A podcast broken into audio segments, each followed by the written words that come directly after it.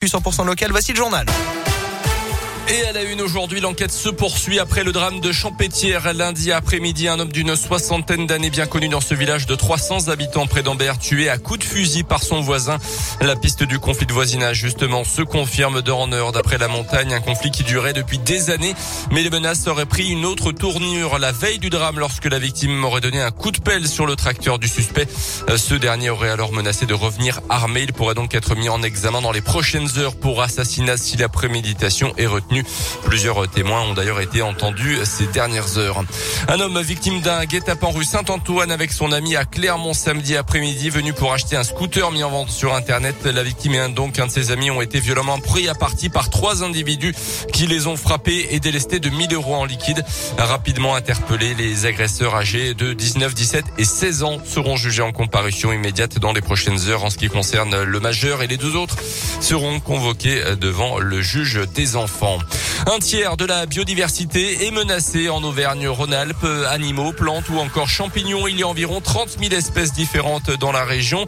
Et même si des opérations de protection et de réintroduction ont permis de remporter certaines victoires, une espèce sur trois reste quand même menacée.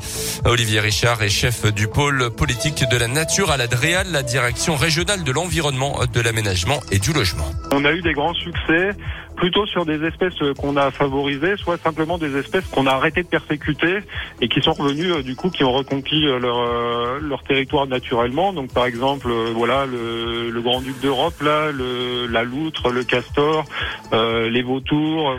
En contrepartie, toutes les espèces qui sont un petit peu spécialisées, euh, voilà, qui, qui dépendent d'un milieu en particulier, milieu agricole, euh, des vieilles forêts ou des choses comme ça, sur ces espèces-là, euh, ben on a plus de mal à obtenir des résultats positifs, enfin voir, euh, voir ça continue de se dégrader aujourd'hui.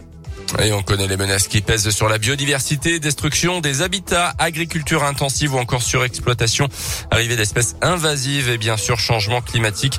Si vous voulez en savoir plus, rendez-vous sur le site internet de l'Observatoire de la biodiversité en Auvergne-Rhône-Alpes et sur notre site radioscoop.com. Les sports hein, en basket, la JVCM éliminé de la Leaders Cup de Pro B hier soir en quart de finale. Défaite contre Évreux 76 à 71. Franck Azema peut être bientôt de retour sur un banc en top 14 de rugby. L'ancien coach de l'ASM pourrait selon plusieurs médias prendre la suite de Patrick Colazo, l'entraîneur du RC Toulon, débarqué hier à cause de mauvais résultats. Le club varois est en effet avant-dernier du championnat. À noter toujours en rugby la blessure de Virimi Vakatawa, l'Auvergnat souffre des côtes et sera absent au moins trois semaines. Il manquera donc la tournée d'automne avec le 15 de France. Et puis en Ligue 1, Nice-Marseille ce soir, match en de la troisième journée rencontre qui se jouera à 3 dans l'aube exceptionnellement après les violences d'incidents fin août à Nice qui avait conduit à l'interruption définitive de la rencontre. Vous savez derrière qui je serai ce soir?